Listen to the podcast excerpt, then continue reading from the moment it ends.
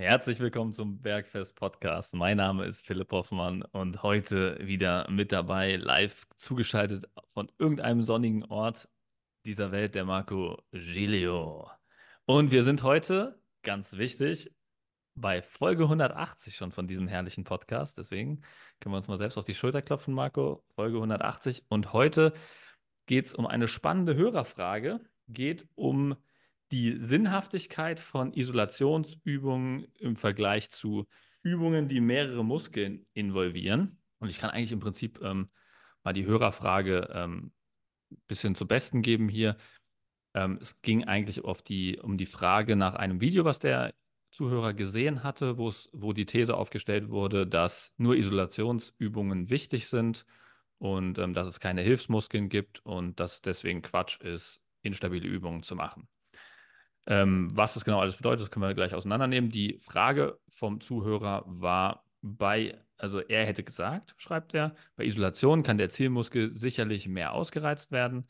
Persönlich finde ich aber, in Klammern ohne großes Wissen, dass Übungen mit viel involvierten Muskeln Natürlichkeit oder Athletik bewahren, wenn man sonst keinen Sport mehr macht. Erst wenn hier keine Progression mehr zu erzielen ist, müsste auf mehr Isolation geswitcht werden. Ich denke, für die meisten Schreibtischarbeiter so wie ich ohne Vereinssport bringen instabile Übungen sehr viel. So, da sind jetzt viele nicht genau definierte Sachen drin, da können wir heute drauf eingehen. Aber erstmal herzlich willkommen, Marco, Hallo. Zu, dieser, zu dieser Folge. Hallo Philipp, danke für dieses tolle Intro und hey, Folge 180 sind schon länger dabei. Finde ich, finde ich gut. Ey. Jetzt frage ich mal direkt, äh, äh, wir brauchen, ein, wir brauchen ein Einstiegsbeispiel für Isolationsübung und für Übung mit vielen Muskeln. Am besten für den gleichen Muskel. Mhm. Was können wir da machen, damit das die Hörer und Hörerinnen da draußen am besten greifen können? Also ich finde das, gute, find das eine gute und legitime Frage. Die ist wirklich, die kommt, die kommt oft vor. Die kommt sehr oft vor. Wir, wir haben ja mehrere Sachen. Ne? Wir haben Isolationsübungen, wir haben Übungen, wo viele Muskeln beteiligt sind. Ja. Und wir haben noch instabile Übungen. Ja.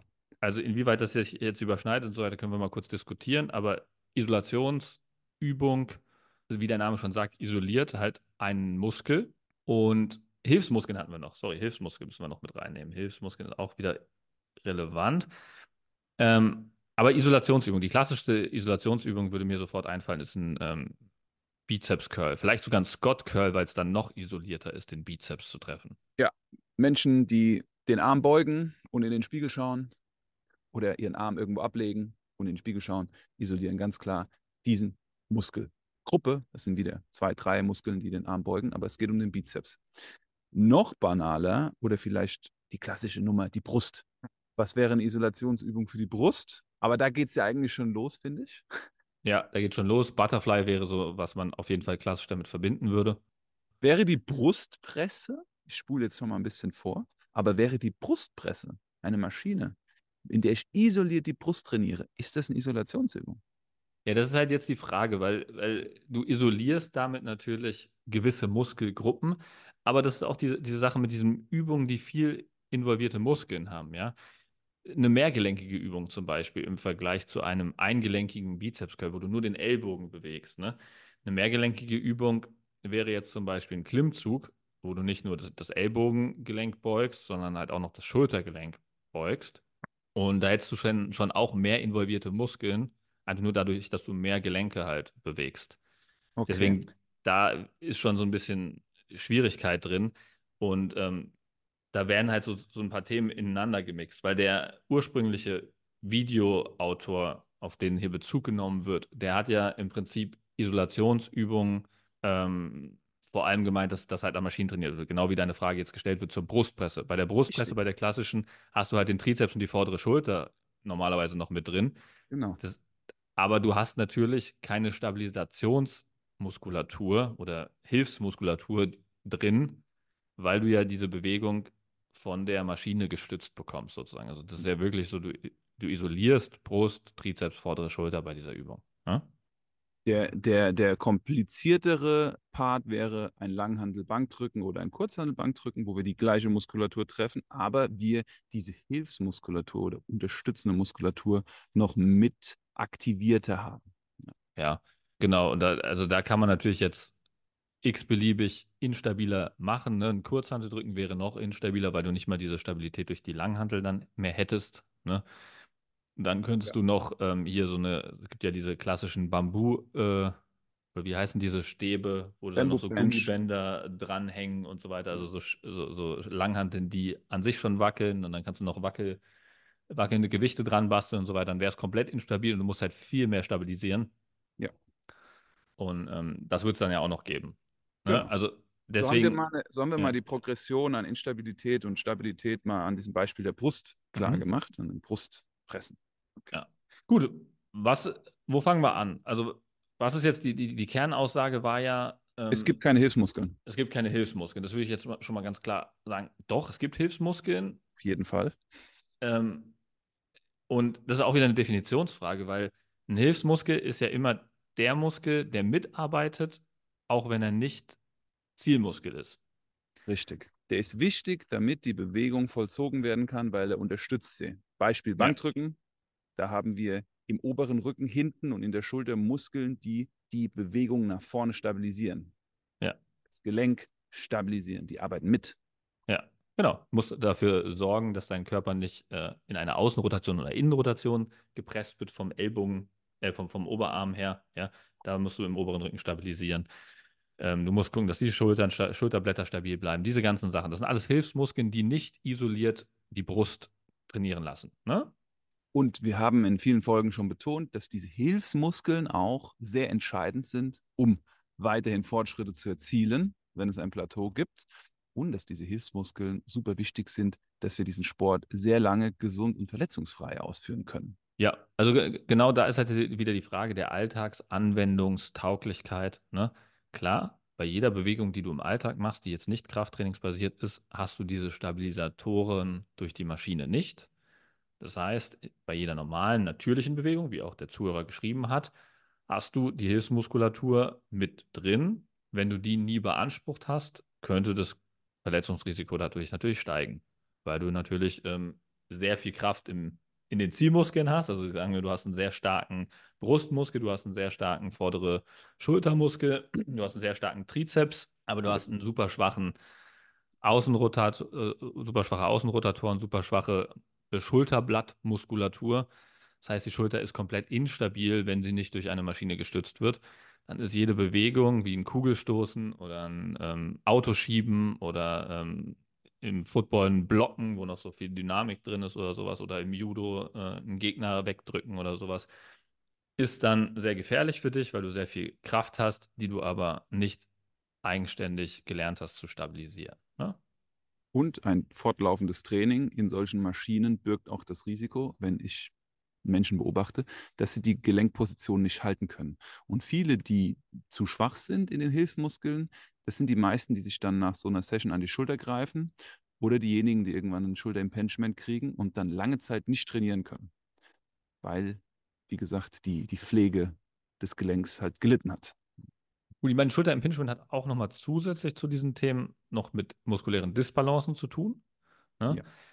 die man natürlich auch mit maschinengestützten Themen behandeln könnte. Ne? Aber jetzt ist ja die Frage, was ist das Ziel des jeweiligen, Trainierenden? Und wenn jetzt dein Ziel ist, einfach nur Bodybuilding-technisch maximal große Muskulatur aufzubauen aus ästhetischen Gründen, dann macht dir diese These des ursprünglichen Videoautors schon Sinn, der sagt, Hilfsmuskeln interessieren mich nicht, weil ich will einfach nur den Zielmuskel maximal ermüden, damit der eine maximale Spannung erfährt, damit der maximal Muskulatur aufbaut. Und dafür ist die Aussage ja vollkommen richtig. Dann würde ich Ja. maximal isoliert trainieren, dass ich immer nur den Zielmuskel maximal ausreizen kann und ähm, jede Instabilität vermeiden, damit ich in keinster Weise Spannung von meiner Muskulatur runternehme und verschwende damit, dass ich andere Muskeln zur Stabilität benötige. Ja, also ist ein valider Punkt, deswegen siehst du auch so viele Bodybuilder an Maschinen trainieren, ja. Richtig. Und das ist, würden wir vielleicht sagen, so die eine Seite der, des Kontinuums, so auf der, auf der einen Seite. Die andere Seite wäre dieser Aspekt Funktionalität. Wenn jetzt das Ziel ist, wir sind keine Bodybuilderinnen und wir gehen zweimal die Woche ins Fitnessstudio und wir wollen, hier, es wird ja Bezug genommen auf diesen athletischen Körper. viele Muskeln. Ne? Alltagsnahe Relevanz. Mhm. Also wenn wir diese Aspekte treffen wollen und sozusagen ein Training absolvieren wollen, was einen großen Effekt hat auf unsere Muskulatur, einen großen Effekt hat auf unsere Koordination und einen großen Effekt hat auf alle unterstützenden Muskulaturen, wäre sozusagen auf der anderen Seite des Kontinuums ein Training, was ein bisschen freier gestaltet ist, ein bisschen losgelöster von den Maschinen, wird zum Beispiel anstatt die Brustpresse, wenn wir bei diesem Beispiel jetzt bleiben, ein äh, Bankdrücken mit Kurzhantel oder ein Bankdrücken mit Langhantel, damit ihr da draußen es mal ein bisschen besser greifen könnt. Werdet dadurch auch ganz schön Drive auf eure Muskulatur kriegen, werdet dadurch auf jeden Fall auch einen Reiz generieren und werdet dadurch auf jeden Fall auch Muskelwachstum erzeugen. Die Frage ist, wie viel ähm, Ressourcen, wie viel Zeit haben wir für Training pro Woche? Ja, und das ist, glaube ich, der entscheidende Punkt, ja, um dann die beste Entscheidung treffen zu können. Ja. ja. Definitiv. Also erstmal sich das Ziel anschauen und dann gucken, entscheiden, welche Bewegungsübungen sind am sinnvollsten für dich.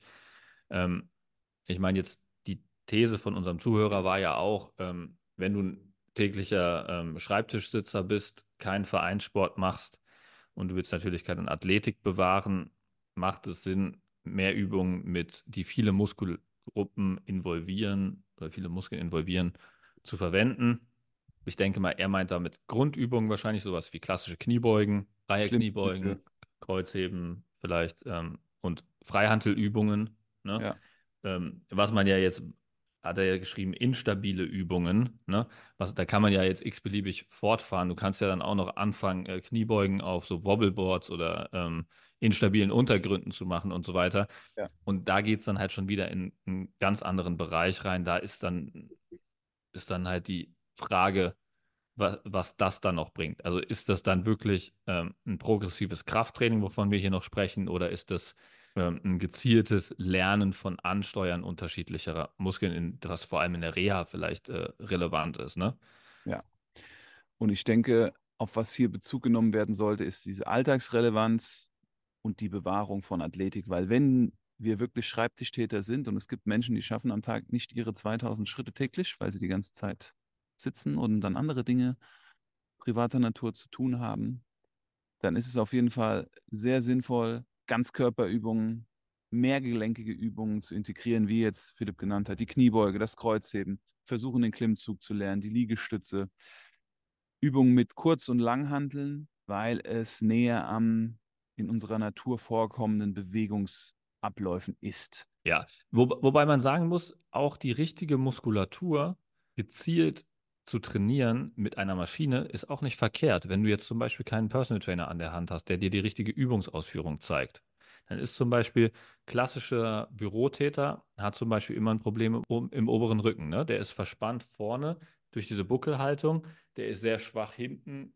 zwischen den Schulterblättern, wenn der jetzt ein Reverse Butterfly macht, ja, also nicht Butterfly für die Brust, sondern Reverse Butterfly für den oberen Rücken, wo man genau die Gegenbewegung macht, wo man hinten die Schulterblätter aktiv zusammenzieht. Wenn der das jetzt einmal gezeigt kriegt von einem ähm, guten Flächentrainer und der macht diese Übung, wird ihm das auf jeden Fall einen Benefit bringen für seine ja. Schreibtisch-Thematik, auch wenn es eine geführte Maschinenübung ist. Und deswegen würde ich das auch nicht pauschalisieren und sagen, jeder muss jetzt freie Kniebeugen machen und so weiter. Das bringt viele Vorteile mit sich, aber nur, wenn du es richtig ausführst. Richtig. In, in gleichem Maße natürlich auch ein Risiko, Dinge falsch zu machen. Wobei man auch an Maschinen viel falsch machen kann. Also da ist auch Einstellung super wichtig und so. Ne? Also da kann man auch viel falsch machen, habe ich auch schon das Wildeste gesehen. Deswegen ist vielleicht gar nicht so äh, pauschal machbar, diese Aussage. Ja, also für alles, alles, was wir hier sagen, ist natürlich Priorität, dass es eine optimale Übungsausführung ist. Ja, davon müssen wir einfach ausgehen. Also egal, was wir machen, wir jetzt isoliert trainieren, ob wir in Maschinen trainieren, ob wir frei trainieren, die Übungsausführung sollte optimal sein. Und da gibt es für jeden das Spektrum. Es gibt Leute, die haben eine hohe Bewegungsintelligenz, die machen diese Übung einmal und können sie fehlerfrei reproduzieren. Und es gibt Leute, die, denen fehlt es an dieser Koordination. Die die brauchen dann halt mehr. Entweder brauchen die mehr Korrektur oder die brauchen ein einfacheres Bewegungsmuster. Ja. Aber das Ziel sollte es sein, bei allem, was wir jetzt hier vorgestellt haben, dass es schafft, progressiv eure Belastung zu steigern, ob es mehr Wiederholungen sind oder ob es mehr Gewicht ist, was ihr Tag für Tag bewegt, weil das ist dann auch erst dann Training. Ja, dann da fängt Training an, dass ihr messbar Veränderungen bemerkt. Wo man, wo man ja landet, wenn man das jetzt x-beliebig weiterspinnt, diese Angst, etwas falsch zu machen, ne? dann landet man ja beim klassischen Kieser-Training eigentlich. wo du halt in eine Maschine eingespannt wirst, sodass du halt wirklich gar keine Chance mehr hast, etwas falsch zu machen, ne? weil du halt an allen Fehlerpotenzialen eingespannt wirst. Da ist natürlich dann die Schwierigkeit, da ist halt dann wirklich null motorisches Lernen noch mit dabei. Ne? Also du, du lernst halt dann im Prinzip gar nicht mehr eine Übung eigenständig von deinem eigenen Gehirn gesteuert richtig auszuführen, sondern es wird alles für dich übernommen. Und wenn alles für dich übernommen wird, wirst du natürlich nicht stärker, sondern schwächer in diesem Bereich. Ja, also das, das ist halt immer die Konsequenz, die logische Konsequenz aus einer Isolationsübung ist halt immer, dass die, das eigene Isolieren des Muskels halt leidet darunter. Ja. ja das ist ja eine Ansteuerungsfrage, eine koordinative ja. Frage. Ja, vielleicht Stichwort Muscle Mind Connection auch ein mhm. passender Punkt, ja. ja. Es ist halt viel einfacher in der Brustpresse die Brust zu spüren für einen Anfänger, als beim Langhantelbankdrücken oder beim Kurzhantelbankdrücken. Ja. Deswegen ähm, ist es vielleicht auch ein Ansatz zu sagen, okay, ich starte mit sehr einfachen Bewegungsmustern, ähm, wenn ich keine gute Anleitung habe und fühle mich da erstmal rein, gucke, dass ich das meistere und dann werde ich immer komplexer und gehe dann hin zu einem freieren Training. Ja? Wäre ja. auch eine Überlegung wert. Oder die Kombination. Ein, zwei Sätze an der Presse, ein, zwei Sätze mit der, mit der Kurzhantel. Also einfach, um wirklich zu spüren, okay, wo sind die Unterschiede? Oder die Aktivierung, vorher aktivieren, danach in das anspruchsvolle Koordinationsmuster gehen. Auch eine ja. Möglichkeit. Ja. Zu Kieser wollte ich noch was ergänzen. Ich war mhm. vor zwei Jahren mal wieder bei Kieser, aber bewusst auch mit einem Kunden, der mich gebeten hat, ihm dort zu unterstützen.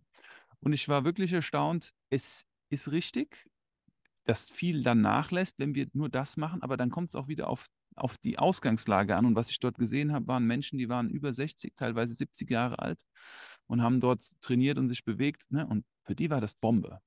Ich habe dann mal so ein bisschen mich mit denen unterhalten, hier und da, und die haben gemeint, das ist super. Ich fühle mich sicher, ich fühle mich wohl, ich merke, ich mache was, ich fühle mich stabil. Es kommt immer auf die Ausgangslage von uns allen an. Das ist ganz wichtig. Also wir dürfen, wenn wir starten, immer gucken, wo stehen wir, was haben wir für, für, für Bewegungserfahrungen schon im Leben gesammelt? Sind wir komplette Anfänger? Haben wir schon mal trainiert? Haben wir Sport gemacht? Haben wir keinen Sport gemacht? Und so dann an Krafttraining ranzugehen. Und Krafttraining ist kein Schwarz und Weiß. Krafttraining hat viel Grau. Und Philipp und ich haben euch ja jetzt eben auch gezeigt. Es ähm, kommt darauf an, wie ihr es fühlt, wie ihr euch sicher fühlt. Und dann kommt es einfach darauf an, dass ihr Fortschritt macht. Ja, dass ihr Fortschritt macht. Das ist die Essenz. Ja, sehr schön, Marco. Ich glaube, ähm, ganz gut bewertet das äh, ganze Ding hier. Ähm, der Zuhörer, der die Frage geschickt hat, gerne nochmal Bezug nehmen hier und ähm, feedbacken, ob das damit ausführlich beantwortet wurde. Für alle euch da draußen, ähm, die Fragen haben zu solchen Themen, immer gerne an uns rantreten. Wir versuchen immer zeitnah, wenn wir die ganze Liste an, an Zuhörerfragen abgearbeitet haben, die neuen Zuhörerfragen auch hier zu beantworten. Also sonst können wir das auch mal wieder machen. Wir hatten das ja auch teilweise, dass wir in verschiedenen Folgen eine QA-Teil am Anfang gemacht haben. Können wir auch mal machen. Ne? Sehr gern. Wollen wir, wollen wir noch mal kurz zusammenfassen, die, die zwei, drei Hauptpunkte? Also mhm. der erste Punkt ist ja ganz klar, gibt es jetzt eine Hilfsmuskulatur oder nicht? Definitiv gibt es eine Hilfsmuskulatur oder unterstützende Muskeln bei jeder Übung. Ja, genau. Dann eine Isolationsübung, isoliert einen Muskel oder auch mehrere Muskeln, versucht die Hilfsmuskulatur möglichst auszuschalten führt dazu, dass du maximales Muskelwachstum im Zielmuskel herbeiführen kannst, führt aber auch dazu, dass die Hilfsmuskulatur vernachlässigt wird, die im Alltag wichtig sein kann, wodurch dann das Verletzungsrisiko steigen kann. Sehr gut. Das sind eigentlich die großen zwei Punkte, ja. die wir da beantwortet haben. Ja. Was wir neu einführen, ihr könnt gerne über Spotify diesen Podcast kommentieren. Ihr könnt gerne über Spotify eine Frage stellen die erste Frage oder der erste Kommentar äh, bekommt von uns ein kleines Goodie, kleines ähm, PDF zugeschickt mit fünf praktischen Tipps. Es ist ein kleines Überraschungspaket. Traut euch zu kommentieren, traut euch Fragen zu stellen. Wir freuen uns drauf. Okay, sehr schön. Dann war es das für heute. Ich wünsche euch allen eine wunderschöne Restwoche. Gerne wie immer die Folge teilen mit Leuten, die das auch interessieren könnte. Und ansonsten freue ich mich, wenn ihr am Samstag wieder einschaltet zum Kurzimpuls. Dann eine gute Zeit euch. Macht's gut. Ciao, ciao. Schöne Woche euch. Macht's gut.